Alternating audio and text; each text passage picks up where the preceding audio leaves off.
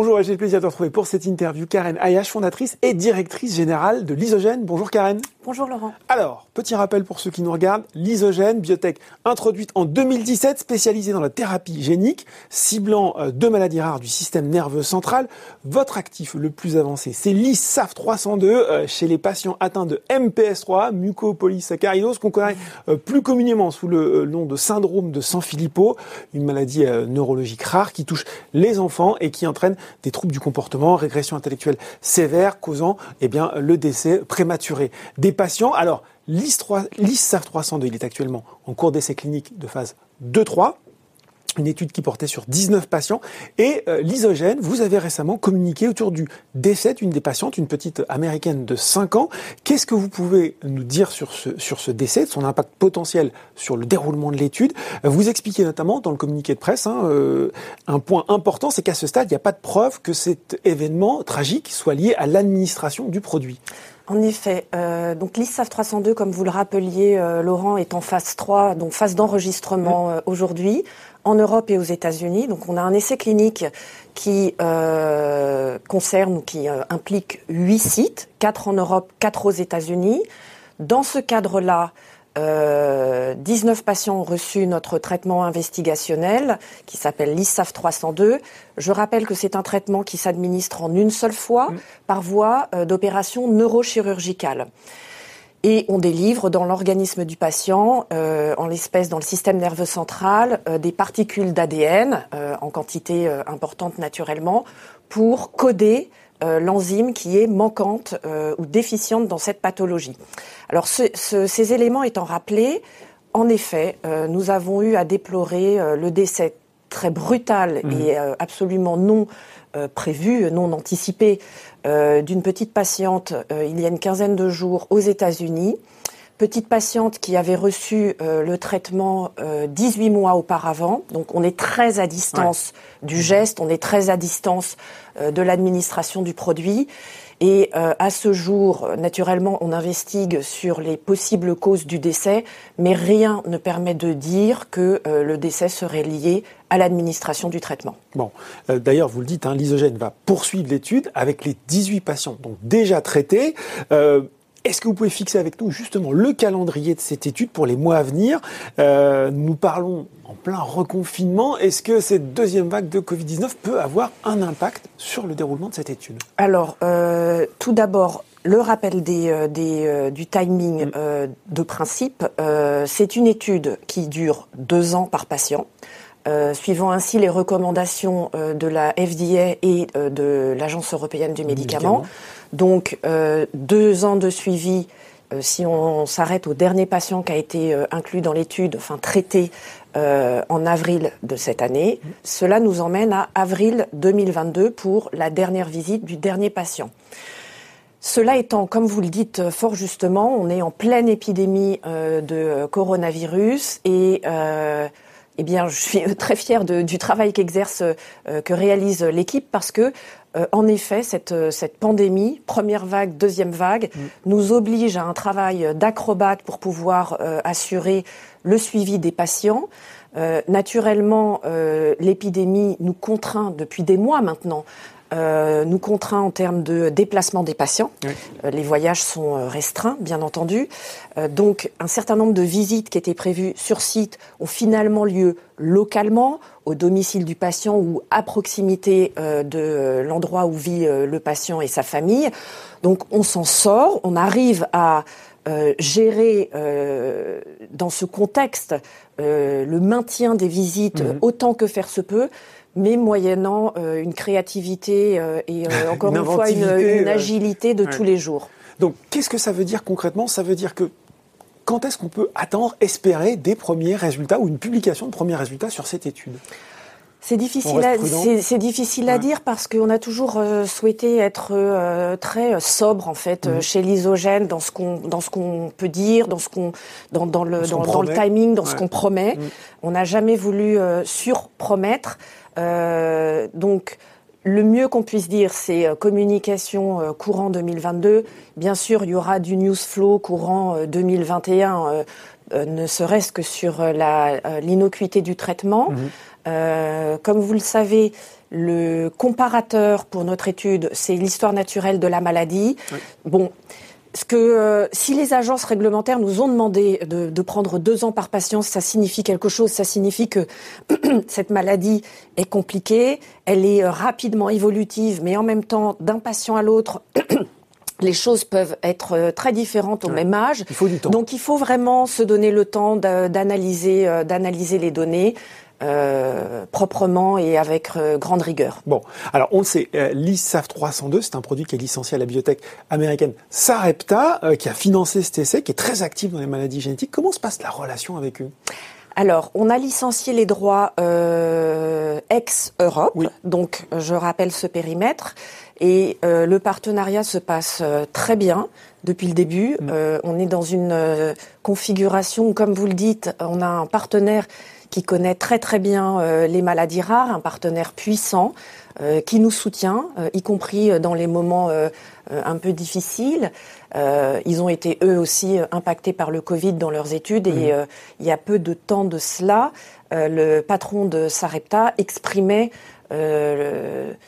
je ne vais pas dire sa colère, mais en tous les cas, son, son, inquiétude face au retard que peuvent prendre les programmes du fait, alors là en particulier, euh, des euh, lenteurs euh, réglementaires. Donc là, il ciblait sans agressivité, hein, mais mm-hmm. il, il, citait nommément la FDA dans les retards pris au niveau des, des, des, des, des, prises de décision Qui réglementaires. a essayé quand même la FDA, on l'a vu, de, de, réagir quand même, hein, pour essayer d'accélérer certaines procédures, mais peut-être plus dans le cadre du Covid-19 que des, que des autres traitements bah, qui ont été un peu C'est ce qu'on vit, et, et, là, je ne peux que euh, seconder euh, donc euh, le, le, le, CEO de Sarepta dans cette dans cette alerte. Mm. Nous aussi en Europe et notamment en France, on est aux prises avec des délais réglementaires qui deviennent difficilement acceptables. Alors là, je pense à notre deuxième programme euh, qui, euh, qui, cible la, la gangliosidose AGM1. Mm.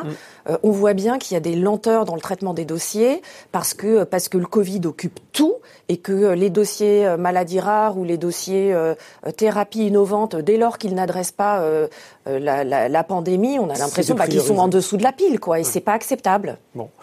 Euh, on a bien entendu hein, aussi votre, votre, colère.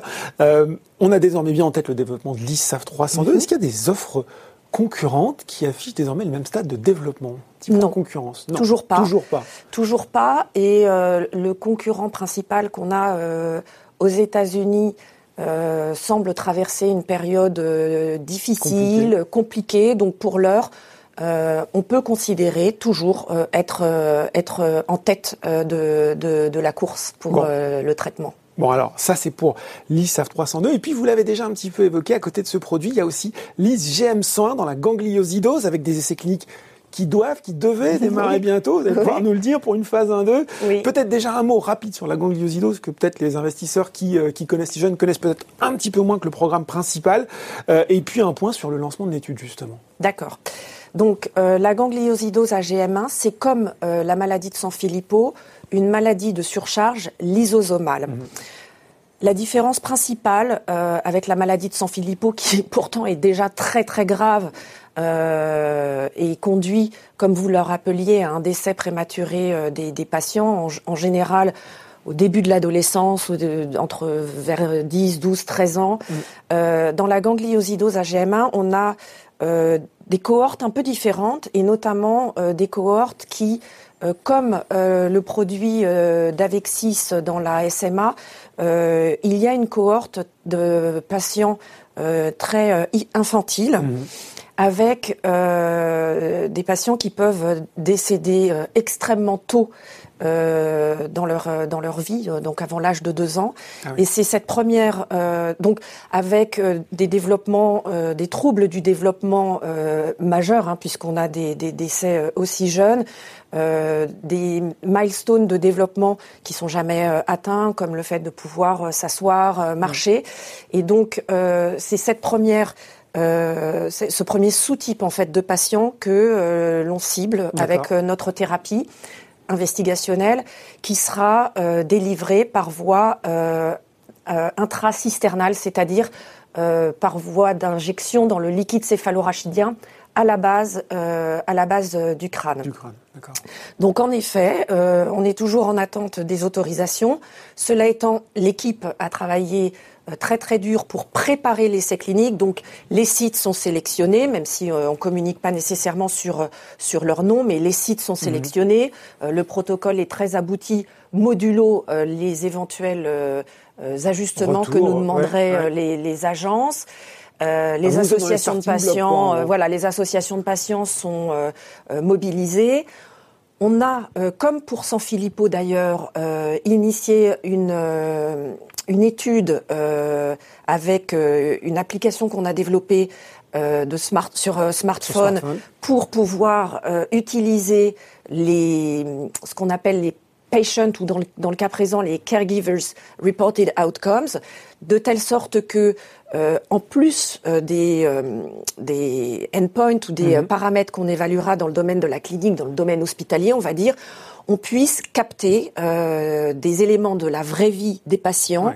Euh, au long cours. Donc ça, c'est une étude qu'on a initiée pour avoir euh, ce qu'on appelle des baselines ou de, mhm. de, l'histoire naturelle. donc on est très très actif. Et puis j'en profite aussi pour dire que L'isogène, euh, au cours de, des derniers mois, a aussi été euh, très active. Alors, euh, en plus de ces deux programmes cliniques, au niveau du développement de partenariats, mhm. et très récemment, en plus des deux partenariats que nous avions déjà, l'un pour mettre au point des nouvelles capsides avec un laboratoire italien, et l'autre pour avancer sur des preuves de principe, une preuve de principe sur le X fragile. Nous avons signé récemment un partenariat dont, dont nous sommes extrêmement extrêmement fiers avec l'Institut Weizmann en Israël. Pour développer un programme de thérapie génique visant les formes neuropathiques de la maladie de Gaucher, encore une fois une maladie lysosomale, mais qui a la particularité de partager avec la maladie de, enfin certaines formes euh, mhm. génétiques de la maladie de Parkinson un biologique euh, pathway qui est lié euh, à l'enzyme qui s'appelle la glucocérébrosidase. Et ça mobilise aussi pas mal de, de nos euh, euh, ressources intellectuelles actuellement. Et je voulais le mentionner, profiter de ce forum pour, pour le mentionner. Vous, avez, vous en avez parlé justement de l'histoire naturelle. Si je reviens sur sur l'IGM 101, cette étude aussi, le but c'est quoi? C'est justement de réussir à déterminer les critères principaux d'efficacité pour une étude. On, se projette déjà un peu de phase 3, c'est ça?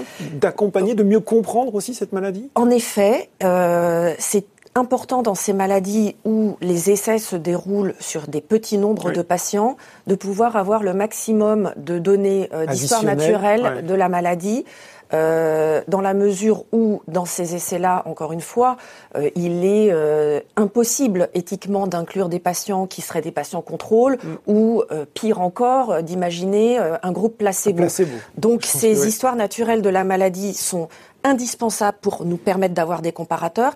Et là où on a été très innovant chez l'isogène euh, depuis quelques années, c'est dans l'effort que l'on produit pour avoir, en plus de données d'histoire naturelle dites cliniques, avec des scores et des outils euh, maniés par des euh, neuropsychologues ou des neuropédiatres, mmh. d'avoir en plus une captation de l'évolution, de la manière dont la, la maladie se manifeste au quotidien, mm. chez le patient, dans sa famille, dans son environnement naturel. Bon, on va terminer par une question incontournable quand on passe dans le journal des bibliothèques. C'est le point trésorerie, hein, mars 2020.